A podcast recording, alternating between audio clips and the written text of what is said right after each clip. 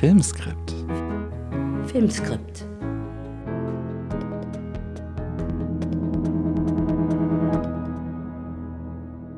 Hallo und herzlich willkommen zu Filmskript, dem Podcast der Deutschen Filmakademie über das Drehbuchschreiben.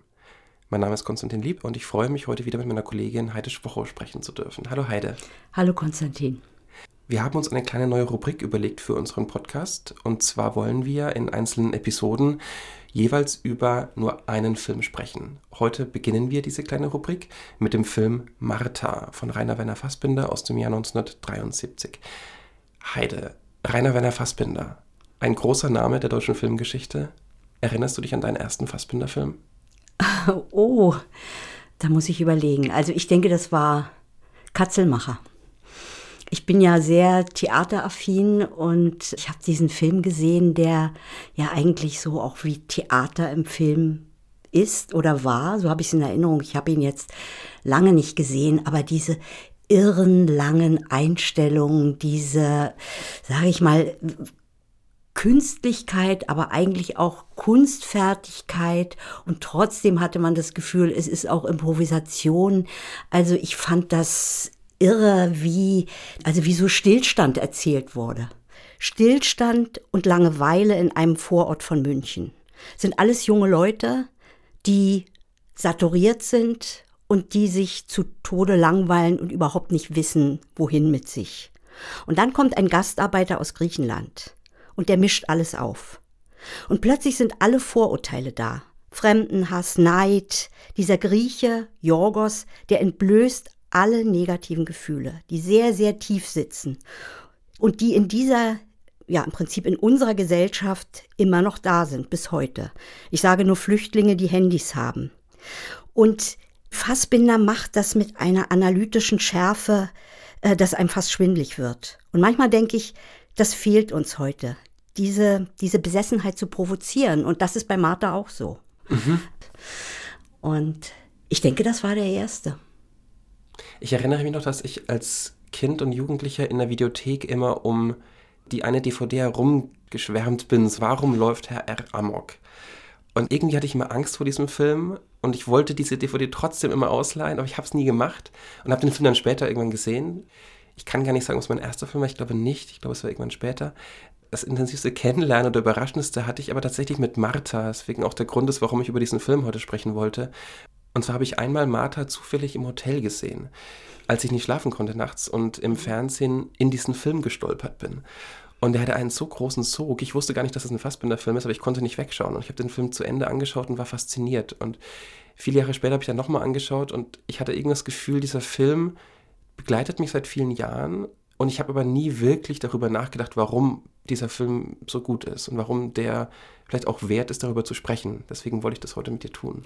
Das finde ich sehr schön und ich freue mich auch drauf, dass wir darüber sprechen, weil in diesem Film kann man, glaube ich, ganz viel entdecken, was auch Rainer Werner Fassbinder auch ausmacht. Weil man sagt ja immer, eigentlich ist sein Filmwerk äh, wie ein Mosaik. Und man muss ganz viele Filme sehen, aber ich denke, in diesem Film ist ganz viel vereint, was ihn ausmacht. Ich will da gar nichts vorwegnehmen. Trotzdem möchte ich dich fragen, also jetzt reden wir in Verbindung mit Stoffentwicklung, in Verbindung mit Filmen über Rainer Werner Fassbinder. Und jetzt mal unabhängig von deinem Erlebnis im Hotel. Ich kenne das auch, nachts nicht schlafen können, dann siehst du irgendeinen Film, vergiss den nie. Warum ist es wert, dass wir uns mit Fassbinder beschäftigen? Jetzt. Also einerseits ist es natürlich einer der prägendsten und vermutlich auch produktivsten Filmemacher, die Deutschland je hervorgebracht hat. Was aber sehr erstaunlich ist, ist, dass seine Aktualität eigentlich immer mehr zunimmt. Man hat das Gefühl, dass sich auch immer wieder junge FilmemacherInnen auf Fassbinder beziehen, dass sich international ganz viele auch von Regie-Koryphäen wie Martin Scorsese vor Fassbinder verneigen und immer wieder auf seine Filme rekurrieren. Und dass dieses Werk wirklich eine derartige differenzierte Betrachtung benötigt, was auch geschieht. Es gibt viele filmwissenschaftliche und kunsthistorische Forschungen und Studien, Ausstellungen zu Fassbinder. Aber auf der anderen Seite gibt es da diese gewisse Form und diesen Reiz, vielleicht auch der Provokation in seinem Werk und auch der, der Intensität, die immer wieder neue Generationen begeistert. Ja, also ich habe jetzt auch drüber nachgedacht und habe mir Filme angesehen und mir ist das nochmal bewusst geworden. Es war mir vorher gar nicht so bewusst, dass der eigentlich alle Themen bearbeitet, behandelt hat, die heute auch aktuell und modern sind. Absolut. Also, ja. ähm, ob das Rassismus ist, in Angst essen Seele auf, zum Beispiel. Aber es gibt auch andere Filme. Ob das, ich muss jetzt wirklich sagen, MeToo, obwohl das 2018 erst begonnen hat, aber letztlich hat er in seinen Filmen über Machtmissbrauch, über die Selbstbestimmung von Sexualität gesprochen. Er hat eigentlich vor seiner Zeit man muss überlegen, er hat diese Filme, also auch Martha 1974, 2018 ist die MeToo-Bewegung aufgekommen, aber Fassbinder war vorher da und hat sich damit auseinandergesetzt. Homosexualität, Homophobie, das sind alles Themen, die Umgang mit Behinderung, Inklusion. Deutsche Geschichte. Deutsche Geschichte. Ja. Und das Interessante ist aber, dass er diese Filme oder diese Themen behandelt hat, aber nicht so, wie man es vielleicht gewollt oder von ihm erwartet hat. Mhm. Das ist das genau, was mhm. du gesagt hast. Immer mit einer Provokation, auch unerwartbar sehr oft und nie so, dass es etwas Angenehmes ist, dass man sagt, oh, endlich beschäftigt sich jemand mit diesem Thema. Nein, das Thema wird so behandelt, dass man sagt, hä? Was macht der denn? Ja. Und das ist interessant, wenn man es mit heute verbindet. Ich glaube auch, diese Bewegung, über die wir ja schon gesprochen haben, von jungen Filmemachern, jungen Filmemacherinnen, Angst essen Kino auf. Da finde ich, in dem Zusammenhang sollte man auch schon doch mal wieder über Fassbinder nachdenken. Weil ich finde das gut. Ich finde es auch gut, darüber zu reden, dass junge Leute, die Filme machen, an die Fördertöpfe kommen. Aber die inhaltliche Auseinandersetzung, welche Angst ist denn eigentlich da? Die inhaltliche Auseinandersetzung mit den Filmen, mit dem deutschen Film, wo man ja sagt, also das Kino ist in der Krise, das findet weniger statt. Mhm. Gleichzeitig aber auch vielleicht ein Element, das jetzt machen wir es doch einfach mal. Also lasst uns ja. doch machen wie kann man denn überhaupt eine Filmhandschrift aufbauen, wenn man nicht drehen darf? Gleichzeitig habe ich aber immer das Gefühl, vielleicht muss man auch gar nicht an die ganz großen Töpfe und mit jedem Film irgendwie ein großes Budget versuchen zu kriegen, sondern man nimmt das, was man hat, ohne jetzt die Selbstausbeutung, auch wenn das meistens trotzdem am Anfang ein probates Mittel sein muss, leider. Aber dreht einfach erstmal und schreibt erstmal und inszeniert und versucht sozusagen ähnlich wie Fassbinder, sich auch seine Stelle zu erkämpfen. Nur wenn es gar nicht möglich gemacht wird, dass auch das passiert, dann gibt es ein großes Problem strukturell. Aber auch da ist Fassbinder für mich ein interessanter Gegenpart, ehrlich gesagt, weil da so eine Art von Inszenierungswut und von Filmemacherwut irgendwie vorherrschte. Vier, fünf Filme in einem Jahr zu machen, das ist, ähm, ja. Ging, glaube ich, auch nur, weil die Leute miteinander gelebt und gearbeitet haben. Ne? Also das ist, hat auch mit dieser Produktionswut zu tun. Ich kann mir vorstellen, wirklich, dass die an einem Projekt gearbeitet haben und nachts um zwei gesagt haben, jetzt eigentlich könnten wir schlafen gehen und dann sagt jemand, aber ich könnte mir vorstellen, oder vielleicht war es Fassbinder, ich könnte mir vorstellen, das wäre auch ein Thema. Und dann sind die aufgeblieben. Ja. Und natürlich wurde dabei gesoffen und äh, gekifft, was auch immer. Aber diese Verbindung aus Leben und Arbeiten und was du mit Wut bezeichnet hast, das findet heute sicher weniger statt. Es war eine andere Zeit. Ne? Obwohl dieser Kollektivgedanke heute natürlich auch ein sehr aktueller Gedanke ist. Es gibt FilmemacherInnen und Autorinnen auch, die sich zu Kollektiven zusammenschließen, vernetzen, weil sie auch merken, als Kollektiv ist man stärker und der Film ist vielleicht nicht nur von der Speerspitze der Regie getrieben.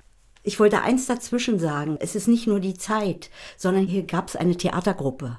Ich glaube, das ist einfach, das muss man auch noch sagen, dass die vom Theater kamen und aus dem Theater die ersten Filme auch entwickelt haben, auch aus den Theaterstücken, aus den Texten. Und das war insofern ein Weg, der auch irgendwie logisch war das ist vielleicht ein guter Anlasspunkt für mich, kurz was zu Personenfassbinder zu sagen. Ich will es gar nicht zu groß machen, sondern nur ein paar Stichpunkte. Es gibt, wie gesagt, wahnsinnig viel äh, Material und Beschäftigung mit Fassbinder und man kann auch in unseren Shownotes sehr viel nachlesen. Nur für alle Hörerinnen und Hörer, die vielleicht noch nicht sich intensiv mit ihm beschäftigt haben. Rainer Werner Fassbinder ist 1945 geboren in Bad Wörishofen, also ein Nachkriegskind, ist als Sohn eines Arztes und einer Übersetzerin, die später auch Schauspielerin wurde, erzogen worden. Die Eltern ließen sich Anfang der 50er Jahre scheiden. Er ist bei der Mutter geblieben. Er hat in den Anfang der 60er Jahre eine Schauspielausbildung absolviert, wurde an der Deutschen Film- und Fernsehakademie in Berlin nicht aufgenommen als Regisseur, hat dann sozusagen, wie du schon angedeutet hast, den Weg ins Theater genommen, hat zuerst in München am Action Theater in der Müllerstraße gespielt und inszeniert. Dort hat er auch einige seiner späteren Weggefährten kennengelernt, mit denen er dann ein, zwei Jahre später die sogenannte Antitheatergruppe gegründet hat. Dieses Kollektiv war sowohl in seinem Theater Kontext als auch im Filmkontext die Leute, mit denen er am meisten gearbeitet hat. Das war Kurt Raab beispielsweise, Pierre Raben, Hanna Schigula, ähm, Irm Hermann. Irm Hermann, genau. Und man muss dazu sagen, dieser Kollektivgedanke war auch im Theater und in den frühen Filmarbeiten, der erste Film Liebe, Kälte als der Tod entstand 1969, Katzelmacher im gleichen Jahr.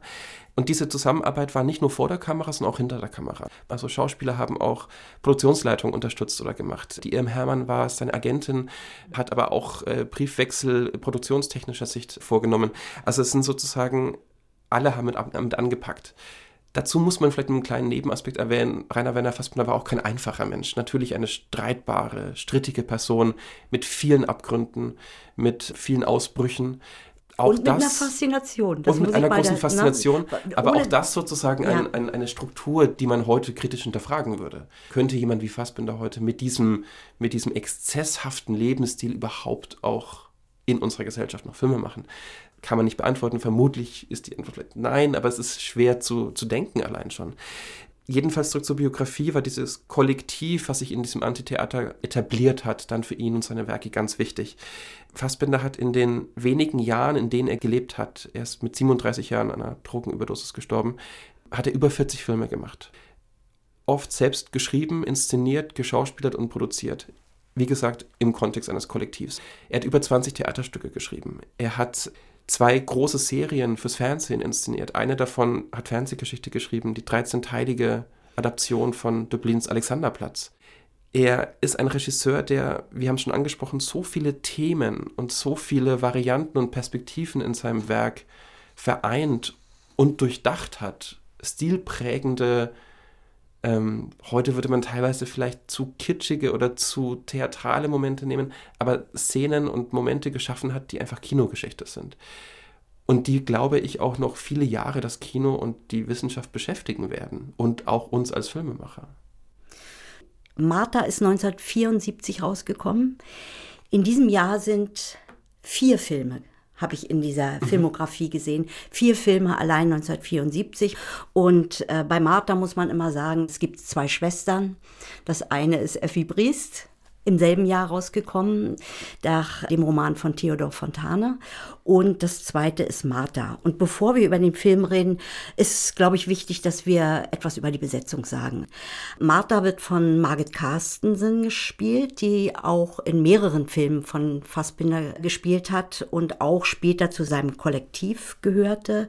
Helmut von Karl-Heinz Böhm. Bei Karl-Heinz Böhm muss man sagen, der ist der König, ne, in Sissi war der vorher äh, der etwas, sag mal, süßliche Film. Ja. Und hier ist er der Sadist. Eine, finde ich ganz kurz, eine absolut geniale Besetzung. Ja. Beide spielen umwerfend. Also auch Karl-Heinz Böhm hat eine derartig diabolische, subversive Kraft in diesem Film. Da werden wir später noch viel darüber reden. Ja. Ganz toll. Ein sehr gut aussehender Mann, Schauspieler, Marthas Vater, Adrian Hofen. Mhm. Dann Marthas Mutter Gisela Fackeldey. Marianne, die Freundin, Barbara Valentin. Ilse Ingrid Carven, die auch sehr viel gespielt hat in seinen Filmen. Und Günter Lamprecht spielt einen Arzt. Also das sind so, ist so die Hauptbesetzung. Mhm. Der, es gibt noch eine ähm, Figur, ich, die später auch, wichtig wird. Ich würde auch noch eine Figur sagen. Wolfgang Schenk spielt den Chef von Martha. Sie arbeitet in einer Bibliothek und der spielt auch den Baron von Innstetten bei Effi Briest. Und du wolltest eine Figur noch sagen, die wichtig ist. Die wird vor allem im zweiten Teil des Films sehr wichtig. Und zwar ist es ein neuer Angestellter in jener Bibliothek, in der Martha arbeitet. Herr Kaiser, der wird dargestellt von Peter Rattel. Bevor wir jetzt da reinspringen, vielleicht als Einführung der Inhalt. Worum geht es denn eigentlich bei Martha Heide? Ja, ich versuche mal das kurz zu machen. Martha ist 30 Jahre alt, eine attraktive Frau. Sie lebt immer noch bei ihren Eltern und sie verbringt seltsamerweise allein mit ihrem Vater einen Urlaub in Rom. Der Vater bricht auf der spanischen Treppe zusammen und stirbt an einem Herzinfarkt. Seine letzten Worte sind Lass mich los. Unmittelbar danach aber, in einem Hof der deutschen Botschaft, trifft Martha auf einen Mann im mittleren Alter. Er ist ebenso attraktiv wie ihr Vater und eigentlich ist es auch ein ähnlicher Typ. Es ist ein magischer Moment der Begegnung. Dann kreuzen sich ihre Wege wieder bei einer Hochzeitsfeier in Deutschland. Martha verliebt sich in Helmut, obwohl oder gerade weil sie bei ihm wirklich sadistische Neigungen verspürt. Bei einer Achterbahnfahrt, zu der er sie überredet, stirbt sie fast vor Angst und muss sich übergeben. Er genießt das in vollen Zügen und belohnt sie mit einem Heiratsantrag. Sie sagt prompt zu. Dann sind sie auf einer Hochzeitsreise und dort steigern sich Grausamkeiten. Angefangen von sehr subtilen Erziehungsmaßnahmen, die, ja, man könnte sagen, als Fürsorge und Liebe getarnt sind, bis zu einer inszenierten Vergewaltigung. Martha lässt es zu. Helmut kündigt ihren Arbeitsplatz ohne ihren Willen, führt sie in ein Haus, man könnte sagen, außen eine Festung, innen eine Gruft, schottet sie immer mehr von der Umwelt ab und nimmt ihr eigentlich jede Selbstbestimmung. Martha schwankt zwischen Ergebenheit, sie erträgt ihr Leben, ja, sie dankt ihm sogar. Dafür aber steigert sie sich in eine diffuse Angst, er könnte sie umbringen. Nachdem Helmut ihre Katze getötet hat, flieht sie in großer Panik vor Helmut, verunglückt mit dem Auto und wacht im Krankenhaus wieder auf. Helmut fährt Martha am Schluss, die nun gelähmt im Rollstuhl sitzt, nach Hause. Und irgendwie, sie wirkt nicht mal unzufrieden. Ein Film, der fast ein Horrorfilm ist. Kann man so sagen. Eine Mischung aus Melodram, Ja, Drama und Horror. ja. In einer Szene des Films, das kann man am Anfang vielleicht noch erwähnen, bezieht sich Fassbinder direkt auf Douglas Sirk. Sein großes Vorbild, ein Regisseur, ursprünglich Detlef Sierk. Das ist die Straße, in der Martha lebt, sozusagen, die Detlef Sierk Straße. Ein Regisseur aus Hamburg, Ende des 19. Jahrhunderts geboren, der ähm, für seine Melodramen und vor allem für seine Melodramen, die er in Hollywood gemacht hat, weltberühmt wurde und den Fassbinder wirklich verehrt hat. Und Martha ist auch in ästhetischer Hinsicht oft eine Anlehnung an Sirk-Melodramen. Es ist ein Film, der von einer Opulenz getragen ist, eine Opulenz der Ausstattung, eine Opulenz der Farben, einer Opulenz der Räume, in denen sich Martha bewegt. Und es gibt verschiedene Motive, wie beispielsweise Spiegelungen, die auch Douglas Sirk immer wieder benutzt hat. Die Kameraarbeit, das lässt sich vielleicht noch am Anfang, ist noch wichtig zu erzählen, hat Michael Ballhaus gemacht und ist auch in diesem Film sozusagen mit diesem Film zu seinem eigenen Stil gekommen. Dafür werden wir vielleicht später noch eine extra kleine Ja. Etappe machen. Du sagst eine Opulenz der Räume, das stimmt. Das Interessante ist, dass man die Räume nie in ihrer Weite sieht, sondern immer in einer Art Verfinsterung. Und man kriegt immer nur Details dieser, dieser Opulenz. Was aber viel auffälliger ist, und das macht Douglas Sirk auch, sind diese Gitter vor den Fenstern. Selbst die Spiegel teilweise haben Gitter. Du hast immer eine Verengung in diesen Räumen und man sieht selbst, es gibt eine Szene am Bodensee, da gibt es keinen Himmel. Und das ist bei Douglas Sirk auch so, dass Ja. es keinen Horizont gibt. Und wenn man an den Anfang des Films denkt, da geht das eigentlich schon los. Da sieht man in Rom, es spielt in Rom, es, es gibt eine Art Vorspiel oder ich nenne es jetzt mal Vorspiel und man hat einen Blick über die Dächer von Rom und dann kommt von draußen vom Balkon kommt Martha relativ zart in einem Unterrock kommt hinein in den Raum aus der Größe, sage ich mal, der romischen Dächer, obwohl die jetzt auch nicht opulent sind, sondern eigentlich eher statisch, etwas Statisches haben, hinein, weil das Telefon klingelt. Und am Anfang wie, äh, naja, das ist wie wenn man als Kind sagt, zu Befehl, ich komme schon, sagt sie, ja, ich komme schon, Vater. Also man merkt sofort, aha, da ist eine Vater-Tochter-Beziehung, klingt aber fast, als würde sie äh, zu ihrem Geliebten sprechen. Mhm. Ich weiß nicht, ob ich so mhm. nur das Gefühl habe, aber äh, mir ging es so. Und sie entschuldigt sich bei ihm, dass sie noch nicht fertig ist, aber sie belügt ihn. Also das heißt, sie funktioniert, aber es gibt ein bisschen eine Renitenz, eine Ironie in der Beziehung zum Vater.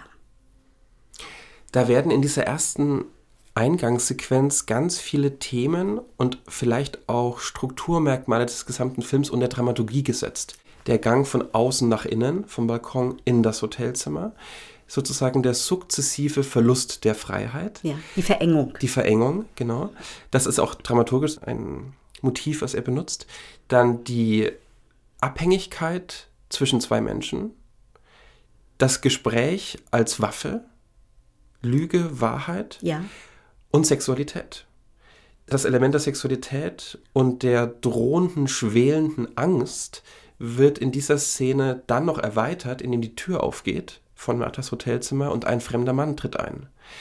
Dieser Mann wird nie einen Namen bekommen, er wird Martha aber immer wieder verfolgen und in Szenen auftauchen und sie beobachten, sie anschauen.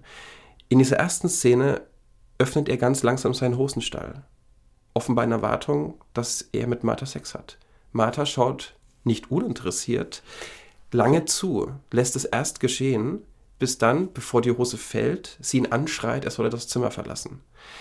Diese Figur wird sozusagen wie eine unsichtbare Gefahr oder unbenannte Gefahr immer wieder Martha folgen und damit auch diese Dramaturgie der sich sukzessive in einer Beziehung einschleichenden Angst am Anfang symbolisieren. Darf ich dazu noch was sagen? Du sagst, das ist so eine Gefahr, es ist einer, der beobachtet. Ich habe es gesehen auch als eine Art Möglichkeit. Ja, weil ich finde das schön, äh, wie sie auf den Hosenstall guckt. Ne? Ja. Also dieses nicht uninteressiert, aber eigentlich eine Faszination. Und wenn sie ihn dann rausschmeißt, ist eigentlich wie die Scham über ihre eigene Faszination. Mhm. Das ist herrlich in Szene gesetzt. Und dann sieht man sie, dass sie ins Bad geht und im Bad stehen Lippenstifte und Valium. Mhm. Medikamente, und etwas, um sich schön zu machen.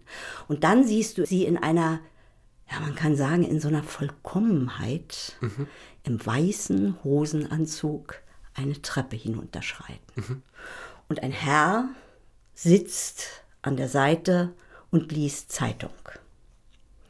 Und sie kommt, aber dieser Unterschied zu dieser Schutzlosigkeit im Unterrock, es wird später auch wieder eine Rolle spielen in anderen Szenen, zu diesem ich bin vollkommen, ich habe mich angekleidet, ich bin bereit für den Vater.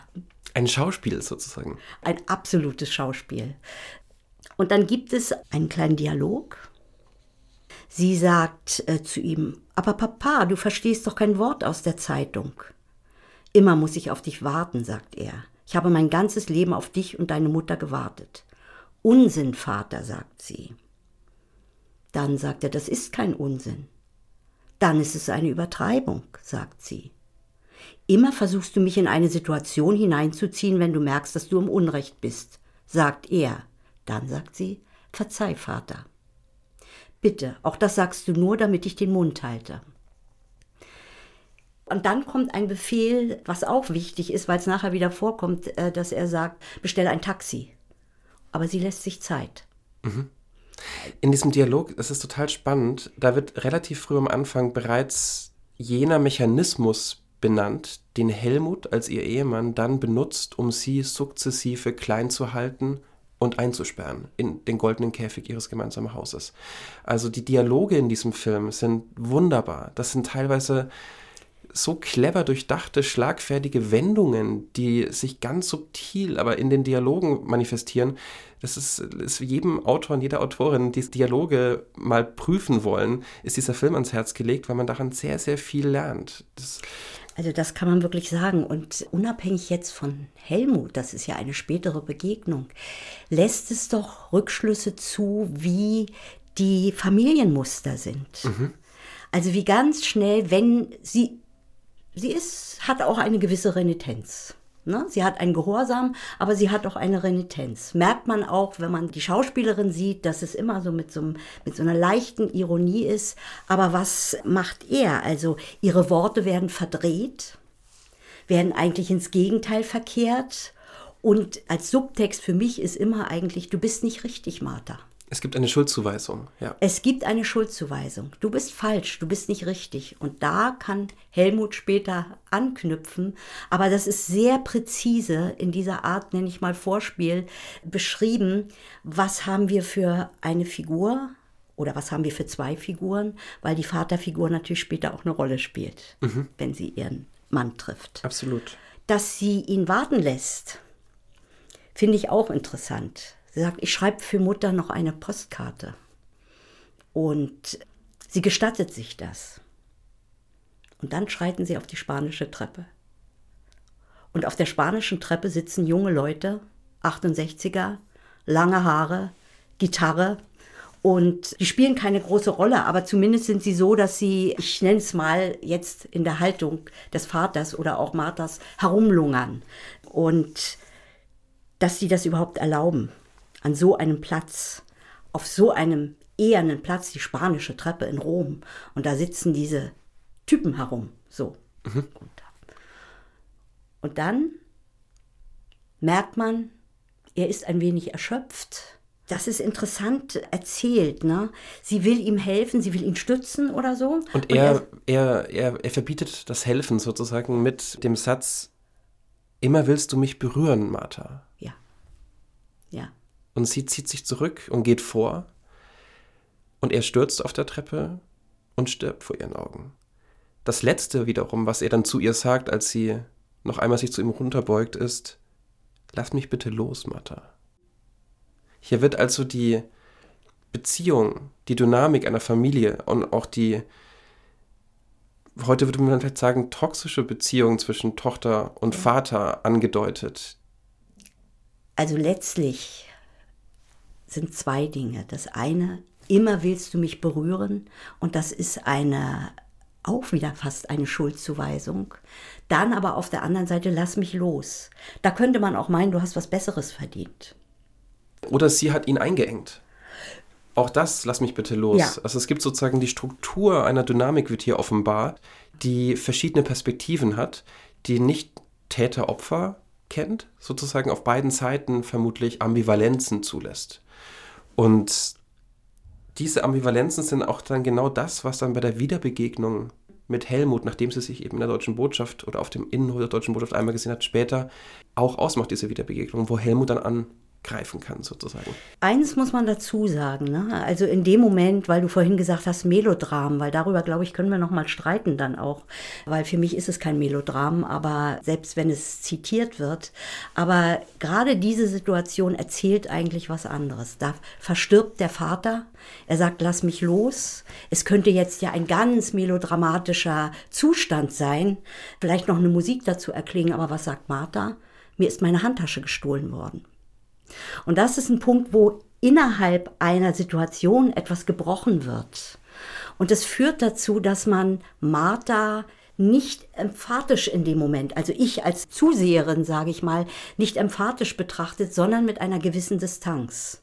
Und weil du vorhin gesagt hast, die Dialoge sind großartig, ich finde die auch großartig, aber sie haben eine kleine Künstlichkeit und durch diese Künstlichkeit gibt es immer, und das ist, glaube ich, Fassbinder, und es ist auch Fassbinder in diesem Film, wie in anderen Filmen auch, eine Art von Verfremdung. Das heißt, er benutzt Techniken des Melodrams und bricht sie aber immer wieder. Mhm. Das ist das Verrückte an Fassbinder, was mir jetzt nochmal so aufgefallen ist, dass er alles das, dass er jede Aussage dann auch wieder ins Gegenteil verkehrt und dass man sich nie verlassen kann auf etwas. Dieser Hund, habe ich manchmal gedacht. Ja. Ich kann mich nicht verlassen. Aber es ist auch interessant. Also wir können ja kurz dieses Thema ja. Melodram ein, ja. einfügen in unsere Beschreibung äh, des Films und, und, und, Gedanken zu dem Film. Für mich ist es eben eine Art Mischung aus Melodrama und wirklich Thriller oder Horror fast schon, weil er bestimmte Abstraktionen und Überspitzungen des Melodrams benutzt. Und nicht nur in der Ausstattung und in der Emotion, um die es geht, sondern auch in der Spielweise der Schauspieler und wie er sie inszeniert. Also es ist von einem Pathos getragen, viele Szenen. Und sie sind, sind theatral starr teilweise sogar, um diese Abstraktion zu erreichen.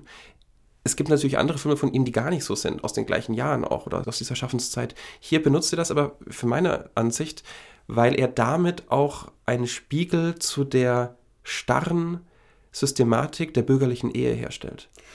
Das ist richtig. Und er macht trotzdem etwas. Er verbindet Hollywood mit Deutschland. Mhm.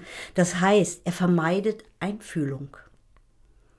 Also der Film entwickelt sich dann anders und ja. die Geschichte entwickelt sich anders, ja. aber er vermeidet es, Hollywood, sage ich mal, pur zu nehmen, benutzt das aber auf eine sehr, sehr geschickte, wunderbare Weise, um es aber dann selbst wieder zu brechen. Und das hat mir unheimlich gut gefallen. Ja. Obwohl ja. es manchmal durch dieses Pathos fast an so eine Grenze geht von unfreiwilliger Komik. Das stimmt. Äh, Was für mich tatsächlich diese unfreiwillige Komik, die sich teilweise einstellt, ist für mich fast schon eine Kritik oder ein Herabblicken auf diese Affektiertheit bürgerlicher ja. Konventionen, auf diese Verhältnisse, die er kritisiert und wo er dann die ganze Grausamkeit exerziert danach. Und am Anfang ist es fast wie eine Versuchsanordnung. Ja.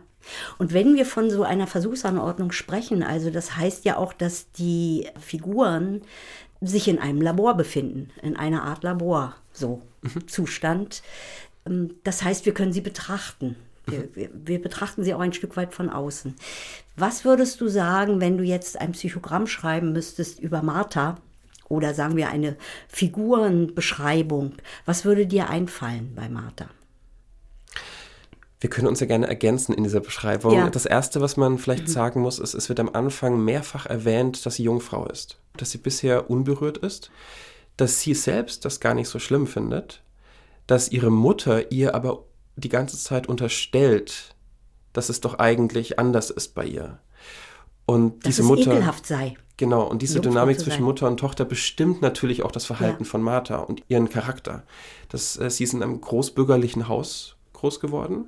Sie ist eine Figur, eine Person, die immer mit einem doppelten Boden agiert, habe ich das Gefühl. Ja.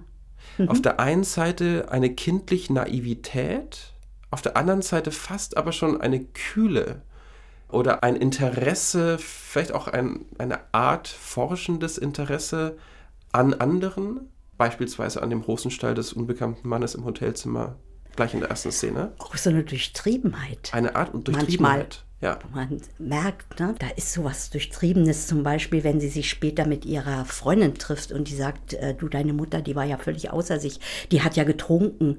Und dann sagt sie, Mutter? Nein, das hätte Vater nie zugelassen.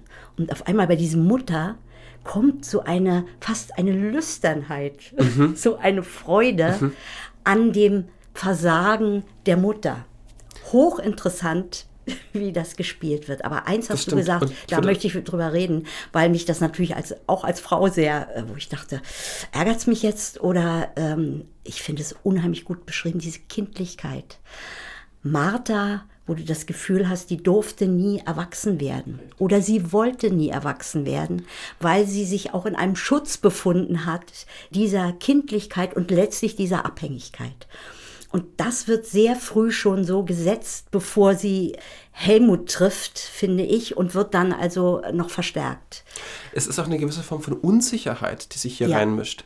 Unsicherheit in Bezug auf ihre Kleidung, auf ihre, ihre Verhaltensweisen. Sie braucht Bestätigung von außen. Sie, sie hat zwar ein, eine Lieblingsmusik, wenn jemand anderes aber sagt, das ist doch keine gute Musik, dann hat sie die auf einmal nicht mehr. Und deswegen auch dieser Vergleich zu einem Entwicklungszustand vielleicht eines Kindes oder einer Jugendlichen. Es ist eine Figur, die, die eigentlich zu sich kommen möchte, der ihr aber die Selbstbestimmung zu diesem zu sich kommen und entwickeln genommen wird. Andere übernehmen es für sie.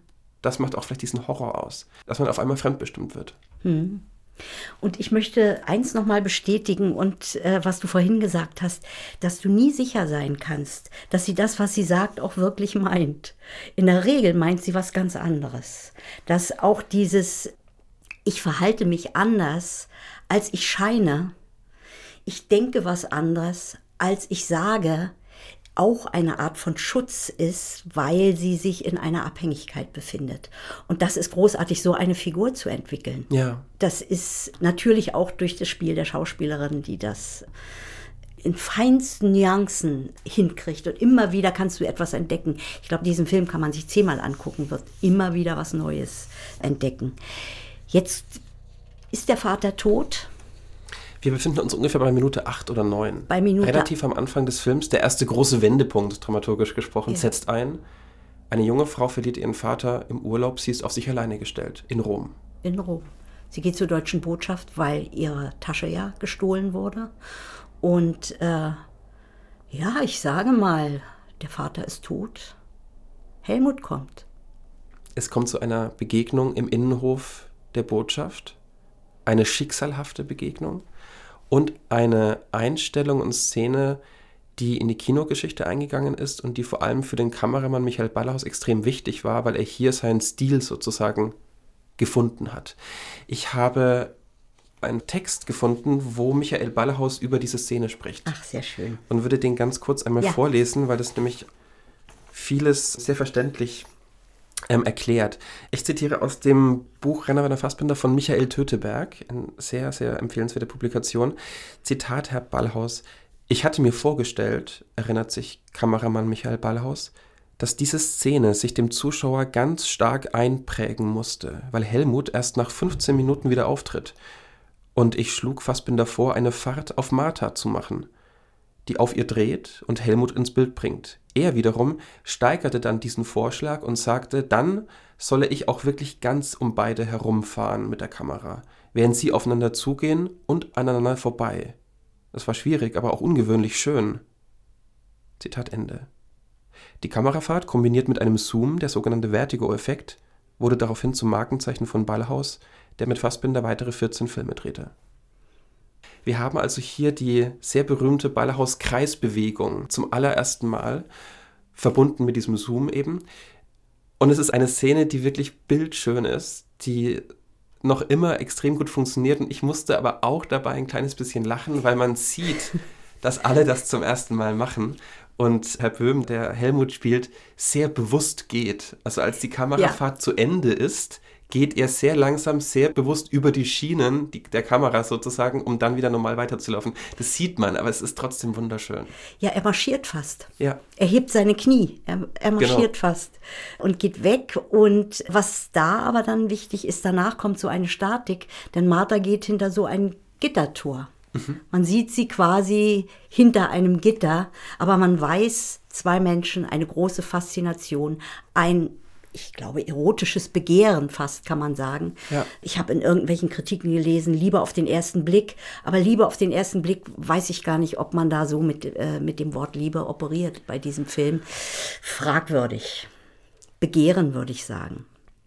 Martha fährt daraufhin mit dem Zug zurück nach Deutschland, mit dem Sarg, trifft auf ihre Mutter, die in ihren Armen schluchzt über den Tod des Vaters.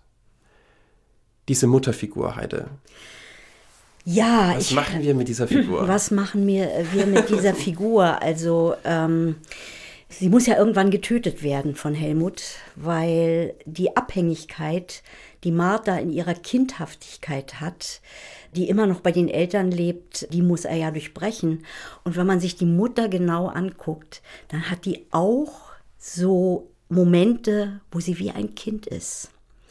Also die hat ja das Bild vom Vater, da hat sie einen Bart drauf gemalt. Ein Mephistobart. Ein Mephistobart und Martha, die ganz empört ist und dann sagt sie, und das fand ich auch so, weil ich mich das so an dieses Frau und Kindsein und äh, so eine Grundauffassung auch von Frau als eine trotzige Frau, womit man sich sehr auseinandersetzen kann und die Mutter sagt, ja, ich will, ich will, ich will, ich will, ich will. Sie das trinkt heißt- permanent, sie nimmt permanent Tabletten. Ja. Am Anfang habe ich das Gefühl, die trinkt jetzt, um sich, weil sie, sie kann sich endlich befreien. Sagt dann aber, dass sie schon 20 Jahre getrunken hat. Aber was Fassbinder erzählt, dass es eigentlich zu spät ist, um sich zu befreien. Dass eigentlich die Tablettensucht schon so groß ist, dass es keine Befreiung mehr sein kann. Wieder eine Entsprechung zu Martha später. Ja. Dass das Trinken so weit ist, dass es keine Befreiung mehr sein kann. Und das ist ja auch so, womit man sich auseinandersetzen kann. Bei der Frau wird sofort dann an Hysterie gedacht. Ne? Also äh, auch Freud hat das getan, das hat, macht man gern, also Frauen als Zicken zu bezeichnen, aber auch hysterisch. Damit spielt Fassbinder, das muss man sagen, weil als Martha später sagt, dass sie Helmut heiraten will, sagt sie nur über meine Leiche, macht die Tabletten ins Glas und legt einen Selbstmordversuch hin in einer Coolheit, der völlig ohne Hysterie ist. Mhm. Also diese Mutter, ich habe da sehr viel drüber nachgedacht. Ich finde, sie ist eine Spiegelfigur, kann man das sagen? Ja, ich glaube, dass Martha nach dem Tod des Vaters mit dieser extrem exzessiven Begegnung der Mutter, wie du es gerade so schön beschrieben hast, auf einmal einen Eindruck bekommt von den Abgründen der Ehe.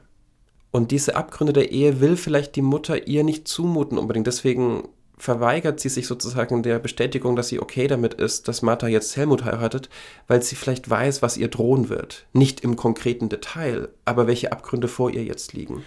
Und sie erkennt, glaube ich, auch in Helmut etwas Böses, Mephistohaftes, was sie vielleicht auch in dem, mit ihrem Mann, der verstorben ist, auch erkannt hat, aber zu spät. Ja. Und sie versucht vielleicht, obwohl sie eben diese wahnsinnig auch brutale Frau ist ihrer Tochter gegenüber. Vielleicht versucht sie in diesem Moment kurz Martha zu retten und zu helfen, zu sagen, dieser Mann nicht. Aber sie weiß, sie ist nicht diejenige, die das zu bestimmen hat. Und weil es Fassbinder ist, würde ich sagen, das kann ich auch gleich wieder negieren. Du hast recht, aber sie will sie auch behalten. Mhm. Martha ist auch ihr Besitz. Und ich glaube, das ist immer, ja. das ist ja das Interessante. Die Schönheit der Ambivalenz. Ja. Absolut. Ja, und dann aber in so einem Akt dann hinzulegen, so, ich bringe mich jetzt um, du wirst schon sehen. Das heißt, sie spielt wieder auf ein Familienmuster hin, nämlich, du hast Schuld, wenn ich jetzt sterbe. Und du wirst sehen, dass ich sterbe. Also das ist Psychologie in, in in Hochkultur, muss man hier mal sagen. Wir sind jetzt ein kleines bisschen schon vorausgesprungen. Ich würde nämlich wahnsinnig gerne mit dir eine Szene lesen, und zwar die Wiederbegegnung zwischen Martha und Helmut, die der nächste Schicksalsschritt ist in eine Beziehung diabolischen Ausmaßes. Wir befinden uns in der Szene bei einer Hochzeitsfeier, das heißt, der thematische Faden der Hochzeit zieht sich natürlich durch. Zuvor hatte Martha einen Heiratsantrag abgelehnt ihres Chefes in der Bibliothek. Nun ist sie eingeladen zu der Hochzeit ihrer Freundin, die diesen Chef heiratet. Und sie sitzen am Tisch nach der Zeremonie. Martha ist ganz weit außen am Tisch, fast abgeschieden. Die anderen sind im Zentrum. Und plötzlich tritt jener Mann auf, den Martha schon in Rom vor der deutschen Botschaft gesehen haben und wir mit einer 360-Grad-Kamerafahrt erleben durften. Helmut betritt den Raum. Er sagt vor allen, wir kennen uns ja. Ja? Wir sind uns doch in Rom begegnet, vor der deutschen Botschaft. Sie steht auf, entfernt sich, er folgt ihr in den Garten. Das war gemein von Ihnen. Aber es ist die Wahrheit. Was Mutter denkt. Mutters Fantasie ist so äh, dreckig. Sie sieht das biblisch, wenn Sie verstehen, was ich meine. Sie sind doch eine erwachsene Frau. Das bin ich nicht. Er kommt auf sie zu, stellt sich schräg vor sie. Ich meine, natürlich bin ich erwachsen. Die Mutter erscheint im Hintergrund. Nur Mutter weiß es noch nicht. Oder vielmehr, sie will es nicht wahrhaben. Sie ist nun, sie ist ein wenig seltsam. Oh, sie war nicht immer so. Erst seit Vaters Tod. Die Mutter verlagert ihre Position. Helmut geht ein paar Schritte an Marthas Seite. Sie sind mir gleich in Rom aufgefallen. Sie hatten Tränen in den Augen. Vater war kurz vorher gestorben. Vielleicht eine Viertelstunde bevor wir uns begegnet sind. Mitten auf der spanischen Treppe. Sie haben sehr aufregend auf mich gewirkt damals. Ich habe Sie auch nicht vergessen seither. Das habe ich nicht gesagt, dass ich Sie nicht vergessen hätte seither. Ja, vielleicht. Sie haben noch nie mit einem Mann geschlafen. Habe ich recht? Ja, Sie haben recht. Und Sie finden sich schön, attraktiv und reizvoll. Ja, ein wenig. Er geht körperlich auf Abstand. Ich finde Sie nicht sehr schön keinesfalls attraktiv und reizvoll. Sie sind so dünn, fast schon dürr. Wenn man sie so ansieht, meint man ihre Knochen zu spüren. Er geht auf sie zu. Sie senkt den Kopf. Außerdem wirken sie auf mich, als würde ihr Körper schlecht riechen.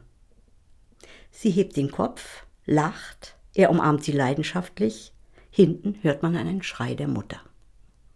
Die Mutter bricht zusammen. Die Mutter bricht zusammen.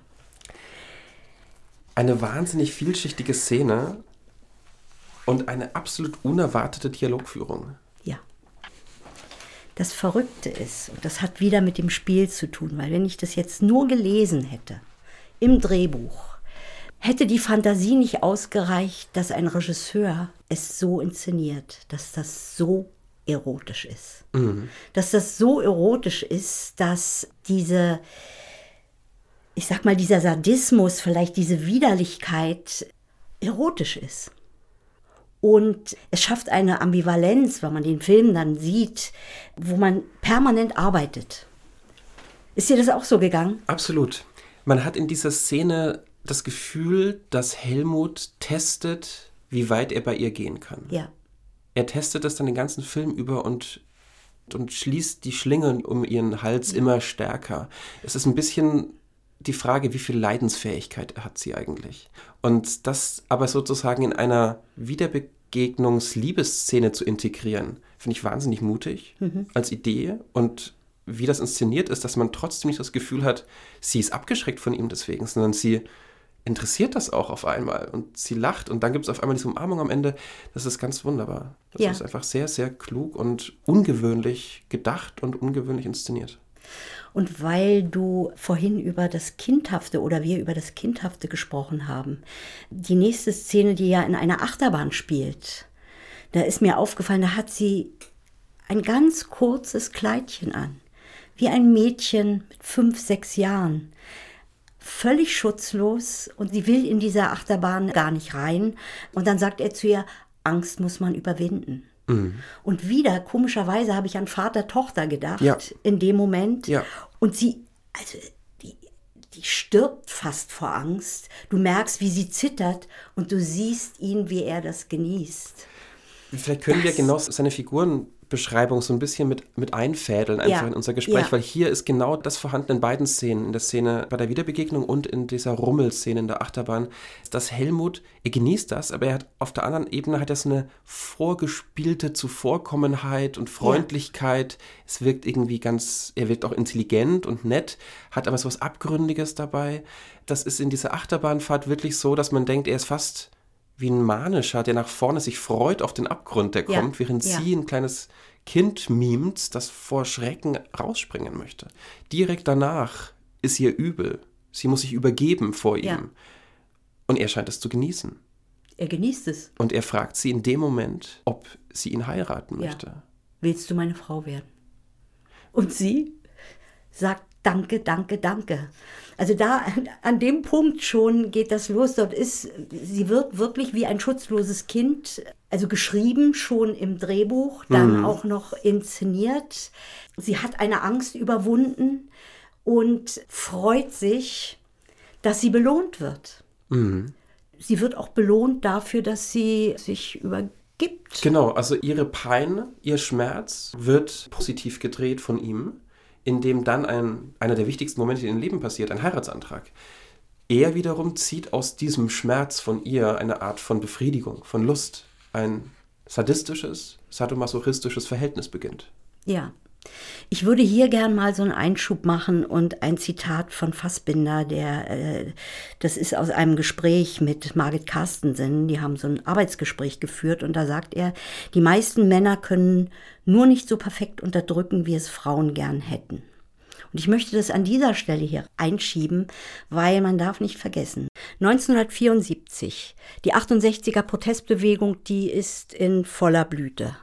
Die Frauenbewegung meldet sich sehr selbstbewusst, sehr lautstark zu Wort.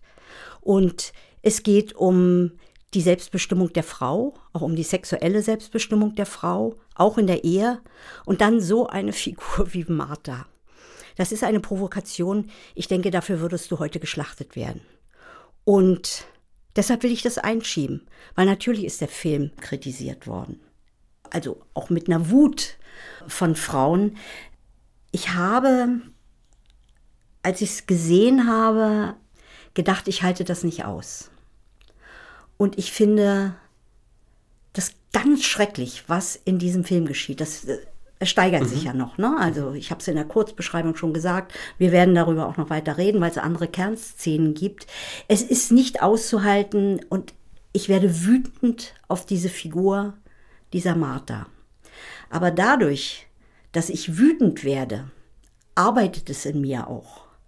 Also das heißt, ich komme trotzdem zu einer höheren Erkenntnis. Kann man das so sagen? Mhm. Ich würde zum Beispiel die Kritik an diesem Film nicht unterstreichen, sondern im Gegenteil, durch die Konsequenz, die Fassbinder hier hat, dass ich zuschauen muss bis in eine Horrorgeschichte, habe ich das Gefühl, es macht was mit mir, was mich nach vorne bringt. Mhm. Ich verstehe, was du meinst. Ich verstehe auch die Position der Kritik. Gleichzeitig hat Fassbinder all das ja auch reflektiert. Ja. Das ist auch in diesem Gespräch, das er Unterdrückungsgespräch nennt. Ähm, wir verlinken das in den Show Notes, was er mit der Schauspielerin Margaret Carstensen äh, geführt hat. Da macht er sehr deutlich, dass dieser Film eigentlich die Offenlegung einer Struktur ist, der Frauen einfach jahrtausende lang ausgesetzt waren. Ja. Ich zitiere ihn da, als, als Carstensen sozusagen fragt, aber nicht alle Frauen sind ja so oder haben diese Unterdrückung in sich. Und er sagt daraufhin, wie willst du dich gegen etwas wehren als Frau, was dir tausend Jahre lang zugefügt worden ist und gleichzeitig sind sie, die Frauen, dabei auch viel zu schwach gemacht worden von den Männern, als dass sie sich überhaupt wehren konnten. Selbst wenn sie die Idee dazu gehabt hätten, wer sich wehren will, muss er erstmal wissen, wogegen, und dann muss er erstmal die Kraft dazu haben. Also da bringt er auf den Punkt, dass das Patriarchat sozusagen so lange einwirkte auf die Frauen, dass es gar nicht möglich war, sich zu wehren ab einem gewissen Punkt. Und in diesem Film wird genau das vorgeführt, auf eine extreme Art und Weise. Ja. Ein wichtiger Abschnitt in dem Film ist die gemeinsame Hochzeitsreise zwischen Martha und Helmut. Was passiert denn da heute?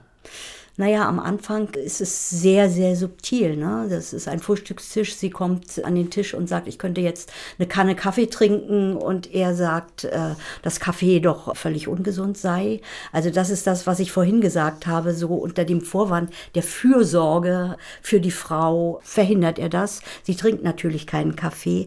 Und dann kommt eine Szene, die für mich eigentlich die, die, ich weiß nicht, ob das in der Mitte ist, aber eine Horrorszene, wo ich das Gefühl hatte, es kann jetzt gar nicht weitergehen in der Geschichte. Sie sind am Strand in Italien und sie fragt ganz lieb, wärst du so lieb und würdest mich einreiben? Und dann sagt er nur, all die weiße Haut. Man sieht sie im Bikini, wieder schutzlos. Sie hält die Hände an ihren Bauch, an die weiße Haut, fragt, und wenn ich einen Sonnenbrand bekomme? und dann schläft sie ein. Und dann sieht man sie auf einem Bett. Du siehst die weißen Streifen des Bikini-Oberteils und der Hose. Alles andere ist knallrot, flammend rot. Also ich habe immer das Gefühl gehabt, Martha ist gemartert. Mhm. Und dann sagt er. Er steht neben ihr. Er steht neben ihr und sagt: Du bist schön, Martha. Du bist eingeschlafen. Du bist schön. Und dann berührt er sie dann kratzt er in die Haut. Sie schreit vor Schmerzen. Sie schreit vor Schmerzen und er vergewaltigt fällt, sie. Fällt über sie. Er fällt über sie ja. her. Also das ist eigentlich so ein Punkt, wo, wo man denkt, also jetzt, ähm, was, gibt, was, was gibt es darüber? Das ist Horror pur. Ja. Und, und der Beginn eines Motivs, was zwei, vielleicht sogar dreimal weitergeführt wird später im Haus, in dem sie dann gemeinsam wohnen, dass Sexualität und Schmerz verbunden werden. Martha wird irgendwann auch eine Bisswunde am Hals haben, für die sich Helmut entschuldigt. In dem Gespräch dreht Helmut es aber auch gleichzeitig so sehr, dass er, weil er sie so lange nicht, er war auf Dienstreise vorher gesehen hat, er hatte so Lust und Leidenschaft auf sie, das wird sie ihm noch nicht übel nehmen und sie stimmt natürlich zu, dass es schön ist. Es ist geschickt gemacht, dramaturgisch, in diesem Drehbuch dass nach so einem, ich nenne es mal Höhepunkt, perfiderweise, es ist ja ein Höhepunkt, andere Formen der Unterdrückung erzählt werden. Mhm. Mit sehr viel Freundlichkeit. Und jetzt muss man dann wirklich sagen, mit Helmut ist auch eine Figur erschaffen, der ist gebildet, der ist schön. Ich finde, es ist ein sehr, ja. sehr schöner Mann. Der ist einer, der. Ähm, er hat die Welt bereist. Ja. Er war lange Zeit in Südamerika, er ist von Beruf Ingenieur. Er gibt einem das Gefühl, dass er Antworten hat. Und Martha findet sich gerne in der Situation, wieder Antworten von ihm zu bekommen und fordert sie irgendwann auch. Die Struktur der beiden geht so weit, dass am Anfang es noch Kleinigkeiten sind. Sie darf nicht im Haus rauchen, sie ist auf die Veranda. Er bringt ihr ein Geschenk mit aus seiner Dienstreise, eine Schallplatte, merkt aber, dass sie eine andere Schallplatte scheinbar in seiner Abwesenheit gehört hat und er verabscheut diese Musik. Das ist eine italienische Oper, die sie gehört hat, die er offenbar nicht gut findet. Er schenkt ihr eine andere Oper. Darf ich da was dazwischen sagen? Das ist der einzige Punkt in diesem Drehbuch, in dem Film, wo er richtig ausrastet und äh, sie anschreit. Sonst schreit er ja nicht. Ne? Mhm. Also er vergewaltigt sie, er verbindet Sexualität grundsätzlich mit Gewalt. Er hat dieses Vampirhafte, was du vorhin auch gesagt hast. Also er verbindet Sex und Schmerz. Auf der anderen Seite arbeitet er mit Zuckerbrot und Peitsche. Mhm. Auf der einen Seite dieser Sadismus, auf der anderen Seite diese Überfreundlichkeit. Er sagt auch, ich würde mal sagen, aus taktischen Gründen, sagt er auch immer, wie du machst es ja nur aus Liebe zu mir. Mhm. Ich weiß ja, du liebst mich. Selbst wenn sie mit einer neuen Frisur kommt und er lacht sie aus und sagt, bist du nicht zu alt für diese Frisur, geht er dann auf sie zu und sagt, du hast es ja nur aus Liebe zu mir gemacht. Mhm. Also es wechselt sich immer ab und es gibt die unterschiedlichen Formen der Unterdrückung, die hier auch wie in einem äh, Labor, wie wir es vorhin gesagt haben, durchgespielt werden. Er wird auch irgendwann wirklich zum Meister der Täter-Opfer-Umkehr. Also ja. obwohl er eigentlich derjenige ist, der gewalttätig in vielerlei Hinsicht natürlich auch sehr subversiv Martha gegenüber ist, stellt er es oft so dar, dass sie diejenige war, die den Fehler gemacht hat oder die etwas falsch gemacht hat. Ein kleines Beispiel in diesem Bezug ist, dass er ihr in Italien sein Lieblingsessen nennt, Schweinenierchen in, in, in äh, Burgundersoße. Ja. Als er dann wieder zurückkommt von einer Dienstreise, viel später im Film, macht sie ihm dieses Lieblingsessen und er sagt, er hat eine Allergie dagegen. Wie kann sie ja. das vergessen? Das hat sie falsch gemacht. Sie hätte ihren Vater mit ihm verwechselt. Ja, ist doch das Lieblingsgericht deines Vaters. Und sie sagt, ja, das ist wohl das Lieblingsgericht meines Vaters. Dadurch fängt sozusagen nicht nur eine körperliche Abhängigkeit oder räumliche Abhängigkeit auch innerhalb dieses Gefängnisses von, von Martha und Helmut an, sondern eben auch eine psychische, die bis zum Wahn von Martha, bis zur Paranoia reicht. Ja. Also das, was am Anfang erzählt wird mit dem Vater, kommt hier auch immer wieder. Ne? Es wird etwas umgekehrt. Na, du bist ja so verwirrt. Du weißt es ja nicht mehr. Also er suggeriert ihr auch, dass da eine Art von, von, von falscher Wahrnehmung ist. Und hier kommt immer dieses Verdrehen zum Ausdruck. Bis hin zu, zu dem Punkt, wo die Paranoia eben da ist. Ne? Ja. Im weiteren Verlauf des Films werden andere Figuren von Fassbinder benutzt, um Martha mit der Außenperspektive zu konfrontieren. Sie trifft ihre Freundin an einem See und versucht mit der Hilfe der Freundin festzustellen, was es eigentlich ist, was ihr an, an der Ehe nicht gefällt. Es gibt einen langen Dialog eben über die verschiedenen Arten der Ehe und Martha öffnet sich Marianne und sagt, sie kann nicht genau bestimmen, was es ist, aber sie hat etwas ist komisch an Helmut. Sie hat Angst vor ihm. Gleichzeitig schränkt sie diese Aussage sofort wieder ein vor dieser dritten Person. Und wir merken aber, dass Martha in dem Moment noch gar nicht so weit ist, festzustellen, ob es wirklich etwas Böses ist, was Helmut macht. Ja, sie benutzt das Wort wie früher bei der Mutter sonderbar. Mhm. Er ist so sonderbar. Dann fragt äh, die Freundin, die Marianne, schlägt er dich? Nein. Dann sagt sie bei der Liebe, ähm, er ist so streng.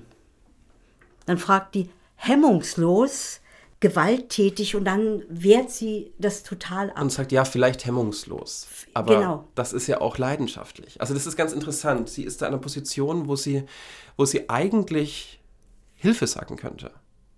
Aber sie hat sich es selbst noch nicht eingestanden oder auch gar nicht verstanden, was da eigentlich genau passiert und dass es alles Gewalt ist. Ja, man merkt auch, dass es so bei bestimmten Dingen, wenn es um tiefere Gefühle geht, wenn es um den eigenen Schmerz geht, wenn es darum geht, wie es ihr quasi geht, dass da Sprache fehlt. Ja. Dass sie das nicht benennen kann. Ähnlich wie bei der Mutter. Mhm die auch gesagt hat, der Arzt hat gesagt, ich äh, weiß ich nicht, hat mir Tabletten verschrieben. Auch die Mutter konnte nicht darüber reden, wie es ihr wirklich geht und worüber man sich auseinandersetzen könnte, auch zwischen zwei Frauen. Ne? Ja. immer wieder gesagt, in einer Zeit, 1974 ist der Film rausgekommen, wo man doch das Gefühl hat, dass man darüber hätte reden können, macht Fassbinder genau das Gegenteil. Eine weitere Person, die die Außenperspektive für Martha herstellt, ist ein Mitarbeiter der Bibliothek, in der sie vorher gearbeitet hat. Helmut hat dafür gesorgt, dass sie diese Arbeitsstelle nicht mehr hat. Er hat sie gekündigt in ihrem Namen. Und dieser neue Mitarbeiter, Herr Kaiser, ist wie eine Art distanzierter Freund. Ihn trifft sie immer wieder im Park, obwohl Helmut bereits gesagt hat, du sollst das Haus nicht verlassen. Mit ihm telefoniert sie, glaube ich, auch einmal. Und ihm gegenüber öffnet sie sich auch in einer gewissen wütenden Art und Weise. Er versteht aber ganz genau, was passiert. Dieser Herr, der Herr Kaiser, kann auch benennen, er ist ein Sadist. Und dieses Gespräch findet in einem Restaurant statt. Alle schauen. Ihr ist es extrem unangenehm, dass sie womöglich erkannt wird und dass über sie und ihre Ehe vor anderen gesprochen wird. Also ja. Also wieder diese bürgerliche Konvention, dass nichts darf nach außen dringen. Ähm, und dieser Herr Kaiser wird dann zu demjenigen, der einen Wechsel in Marthas Verständnis des Ganzen herbeirührt, weil er ihr die Augen öffnet. Ist das so? Ist das so, dass sie etwas versteht? Sie, die ähm, interessante Frage. Es gibt im Moment auf jeden Fall, wo sie Helmut anders anblickt hm. und wo es zu einem Streit kommt, wo er mehrere Tage lang das Haus verlässt, aber, ja, aber dafür das, sorgt, dass hm. sie kein Telefon mehr hat und ja. nicht aus dem Haus kommt. Also um zu sagen, er ist ein Sadist und er ist auch ein Narziss. Also äh, er hat selbst überhaupt gar keine Fähigkeit, also den Schmerz von ihr zu sehen, zu spüren, mitzufühlen. Aber wenn ihm etwas passiert, wenn ihm widersprochen wird, dann zeigt er eine Kränkung, also nachdem sie gesagt hat, ich lese dein Buch nicht, ich höre deine Musik nicht, mal so ein bisschen, wo sowas wie, wie eine kleine Revolte aufscheint, zieht er sich den Mantel an und geht und lässt sie eine Woche allein und sie ist wund. Und in dem Moment gibt es eine Chance und man hat das Gefühl, jetzt gibt es eine Chance für diese Frau, weil es jenen Herrn Kaiser gibt, ja, wo stimmt. es kein erotisches Verhältnis ist, stimmt, ja. was ich übrigens auch wichtig finde, ja. dass das jetzt nicht eine Alternative wäre. Und dann kommt er wieder, der gekränkte Helmut, den sie ja verletzt hat, wo sie schuldig geworden ist. Der kommt und dann sagt er, würdest du mir einen Liebesbeweis geben und nicht mehr aus dem Haus gehen? Und dann sagt Martha, und ich finde, das ist ein ganz wichtiger Punkt, äh, dürfte ich denn ein Kind bekommen? Und dann sagt er, nein, Martha, du weißt doch, wie es mit deiner Mutter ist. Willst du ein Kind mit einem Wasserkopf haben? Er lässt sie wieder spüren, dass sie nicht gut genug ist. Sie ist wieder nicht gut genug, ja. sie ist schuldig, sie ist nicht schön, sie ist krank, hysterisch, wie auch immer. Und dann kommt er irgendwann wieder nach seinem, weiß ich nicht, wie vielten Dienstauftritt und da ist eine Katze. Sie hat es gewagt, sich ein Wesen in dieses Haus zu holen und ja, es gibt, er nimmt die Katze äh, und die liegt irgendwann tot vor der Tür.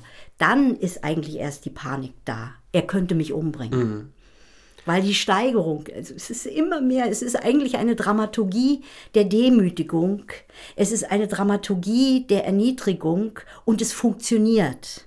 Man hätte in dieser Zeit, ich sag mal nach 68, eigentlich gesagt, sie muss jetzt aufstehen und sie muss sich wehren. Was macht Fassbinder? Er lässt sie sozusagen in Anführungsstrichen hysterisch werden, zu Herrn Kaiser zu gehen und zu sagen, wir, wir müssen hier fliehen, wir müssen ganz schnell weg. Und dann kommt es zum Autounfall. Mhm. Sie sagt ihm, du musst schneller fahren. Ja, in dem Moment ist ihre Paranoia und ihr Verfolgungswahn auch schon extrem groß. Sie sieht denjenigen, der ihr das Telefon abgeknüpft hat, den Postmann im Park mit ihrem Mann sprechen. Man ist aber, ist aber unklar, ob das wirklich die beiden sind. Helmut sagt, sie solle besonders lieb zu ihm sein, er habe ein Geschenk für sie auf dem Bett. Sie stellt sich vor, das ist vermutlich eine Waffe, er will mich umbringen. Also diese Angst ist so weit ja. schon, dass, dass das nicht nur eine Hysterie ist, glaube ich, sondern das ist tatsächlich eine psychische, fast schon vielleicht eine Psychose, die er ausgelöst hat, weil er dieses durch den, durch den Entzug der Freiheit und ihrer Lebensbedingungen eigentlich, dass dieses Gefängnis zu einer Art von Schlachtfeld hat werden lassen, also das Gefängnis des Zuhauses, was bei ihr eben psychische Aussetzer triggert. Und sie geht dann, wie du gesagt hast, zu diesem Herrn Kaiser. Er fährt mit ihr mit dem Auto weg und wieder hat sie Paranoia. Sie denkt, Helmut verfolgt sie mit seinem Auto. Sie verwechselt aber das Auto. Aber sie ist sozusagen in dem Auto noch immer in der, unter der Glocke von Helmut, unter der Angstglocke. Und es kommt eben zu einem tragischen Unfall. Es stellt sich heraus, Helmut hat sie nicht verfolgt. Und am Ende des Films ist sie nicht tot, aber wacht im Krankenhaus auf. Sie kann nicht mehr gehen. Sie ist an den Rollstuhl gefesselt. Helmut hat es sozusagen geschafft, sie ihrer letzten Freiheit zu berauben und sie ist komplett abhängig von ihm ihr Leben lang. Wie ist Ihr Gesichtsausdruck am Schluss? Ich wusste es nicht so richtig. Ich kann es auch nicht sagen. Nicht panisch, sondern eigentlich fast in so einer, in so einer Ruhe. Mhm. Es gibt ja auch so ein, so ein äh, berühmtes Foto. Und jetzt würde eigentlich das Zitat, was ich vorhin schon mal vorgelesen habe von Fassbinder, und ich sage es hier wirklich nochmal, man muss es sich mal auf der Zunge zergehen lassen. Die meisten Männer können nur nicht so perfekt unterdrücken, wie es Frauen gerne hätten. Was steckt denn da dahinter? Was ist das für ein Zynismus mhm. von einem Filmemacher? Wir müssen drüber reden. Es wurde immer wieder beschrieben als das Schlachtfeld der Ehe, das hier durchexerziert wird. Ich habe auch noch ein Zitat gefunden, was ich sehr interessant fand. Eigentlich das beste, hinterhältigste und wirksamste Instrument gesellschaftlicher Unterdrückung die Ehe. Das ist ganz exemplarisch für Fassbender und seine Herangehensweise eine Gesellschaftskritik verbunden mit hohen Emotionen, mit extrem starker ambivalenter Figurenzeichnung und ungewöhnlicher Perspektive. Und dadurch kommt natürlich eine absolut kontroverse Lesart auch zustande. Man kann sich gegen diesen Film stellen. Man kann sagen, dass er etwas glorifiziert. Aber er macht es auf eine so elegante Art und Weise, indem er natürlich Martha ins Zentrum stellt, dass er damit eigentlich eine der vielseitigsten und wahrscheinlich auch widersprüchlichsten Frauenfiguren des Kinos geschaffen hat. Ja, und was mir aufgefallen ist beim Gucken, das ist, dass ich am Anfang eine große Distanz zu Martha hatte. Mhm. Dass das, was wir über Labor gesagt haben, dass ich das Gefühl habe, die Figuren werden teilweise sogar vorgeführt. Dass sich das aber in der Verengung der Dramaturgie, genau wie mit diesen Innen- und Außenräumen, ich eine Beklemmung habe und Martha ich hätte Martha, ich hätte sie am liebsten schütteln wollen. Ich kann ja nur nicht in den Film rein. Ich hätte sagen können, Mensch, die Tür ist doch offen, sie ist doch nicht zugeschlossen, du kannst doch gehen, warum gehst du nicht? Und in dieser Wut darüber, dass sie sich nicht wehrt, ist eine Erkenntnis. Und da ist es, finde ich, auch zu klein zu sagen, na ja, äh, wir brauchen ja positive Frauenfiguren, die sich, also auch bei MeToo zum Beispiel, die sich befreien und die sagen, nein, ich will nicht, weil es ist ja nicht so, dass jeder in der Lage ist. Das, auch das ist schambesetzt. Es ist hochkompliziert, hochambivalent und das, da muss ich einfach sagen, da haben wir einen Filmemacher, der höchst in vielen Dingen fragwürdig ist, aber der etwas Perfektes macht über die perfekt perfide, sadistische Institution Ehe. Mhm. Und das ist eine Leistung. Absolut. Ich, ich, ich, so ich, ich, würde sogar die Theorie aufstellen, dass wenn man dieses, diesen Film, das Drehbuch, heute identisch verfilmen würde, mit einer anderen Art von Schauspielführung, man muss aber nicht mal Dialoge, glaube ich, groß verändern. Das wäre ein irre aktueller, irre moderner Film. Das Einzige, was man aus heutiger Perspektive, wenn man sozusagen mit dieser Stilistik nicht vertraut ist, ungewöhnlich findet, ist vermutlich die Theatralik des Spiels, ja. diese Abstraktion. Aber ansonsten sind die Szenen atemberaubend. Ich habe eine, eine sehr schöne Kritik aus dem Spiegel aus der Zeit gefunden, die Helmut Karasek geschrieben hat ah. über den Film. Die würde ich gerne vorlesen, ja. auch weil einfach Karaseks Sprache wunderschön mhm. ist. Und er bringt da einiges von Martha ziemlich auf den Punkt. Das also ist Martha. Eine in die Edelschnulze überführte Geschichte von der Liebe, die nicht mehr und nicht weniger ist als das Auslöschen des Menschen, den man verbrämt Partner nennt und der doch nichts anderes ist als ein Objekt, sein Körper eine Beute für Anfälle, die man ich habe so Sehnsucht nach dir nennt Sein Hirn eine Schale, aus der man unnachsichtig das ausgießt, was dort keinen Raum mehr haben soll, in die man unerbittlich eintrichtert, was man selbst hat und im anderen noch einmal besitzen will. Nie hat einen sardonischer jener Zustand angegrinst, der, als Besitzen und Hingeben, als Inbegriff allen Glücks gilt, ein Mann und eine Frau. Fassbinder greift jene Wunsch- und Luxuswelt des Trivialen mit perfider Perfektion hier auf. Selten hat eine perfekt geglättete Kinooberfläche so die Abgründe aufgedeckt, die sie vorgeblich zukleisterte. Man versteht, warum Fassbinder mit Ibsens Nora, wo die Konflikte sich literarisch allzu bewusst mausern dürfen, wenig anzufangen wusste, denn in Martha hat er sein Feld gefunden. Ein Melodram, das versteckt, was es herausschreien möchte, und herausschreit, was es verschweigt.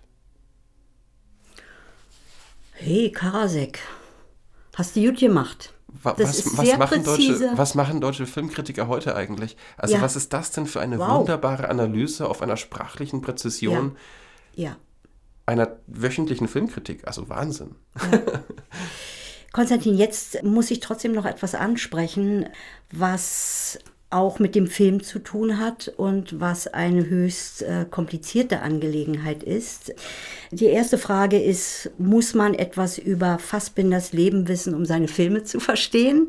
Die zweite, was hat es auf sich, dass er den Vornamen, den Namen seines Vaters wählt?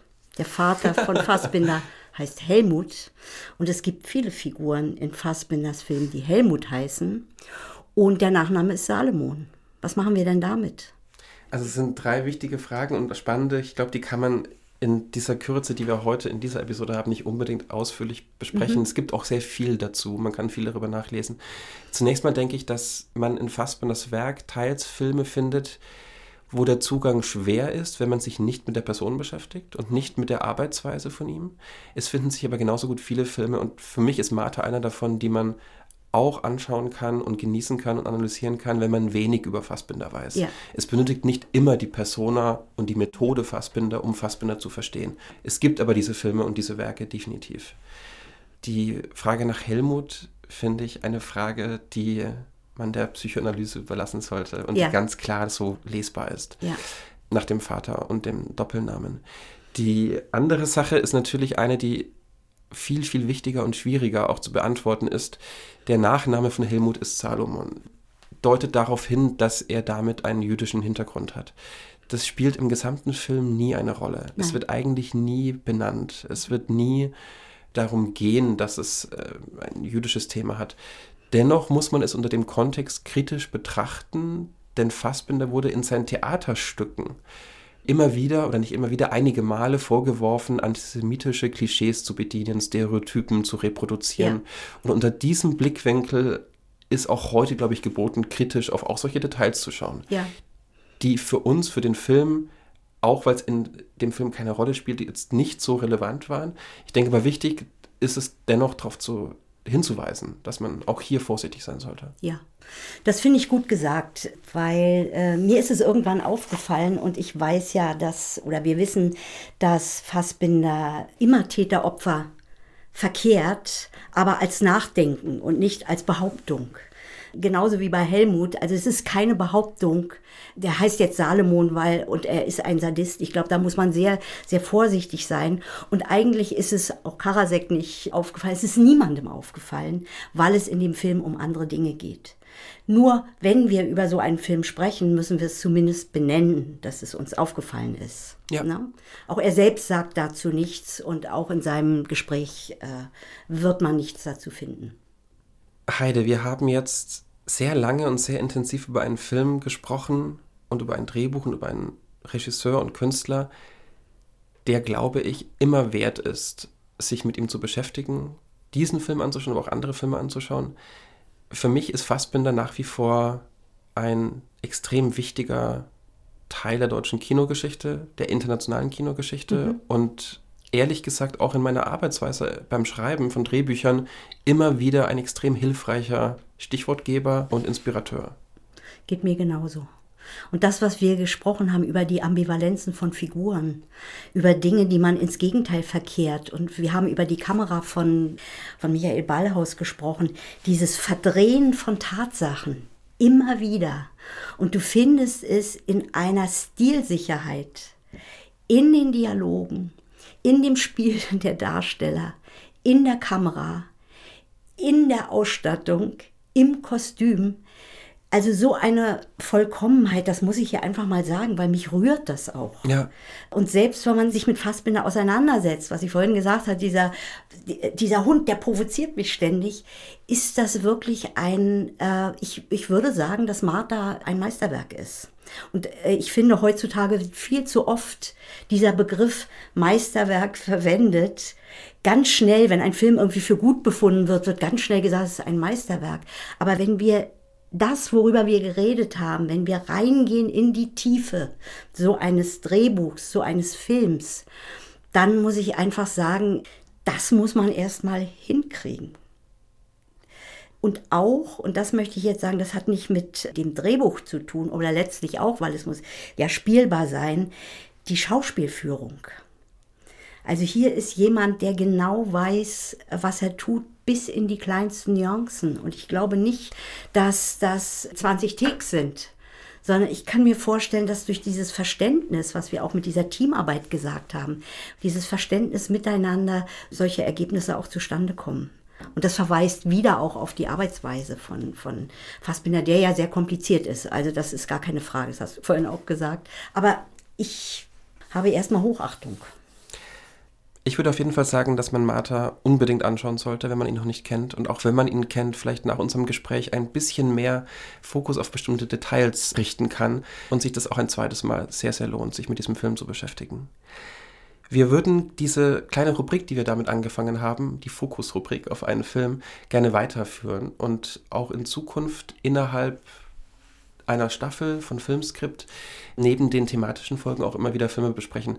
Wenn es Vorschläge gibt für Filme und Drehbücher, die wir uns vielleicht mal anschauen sollten oder über die wir sprechen sollen, schreibt uns gerne eine Mail oder auf den Social Media Kanälen. Wir sind da sehr offen auch für Vorschläge.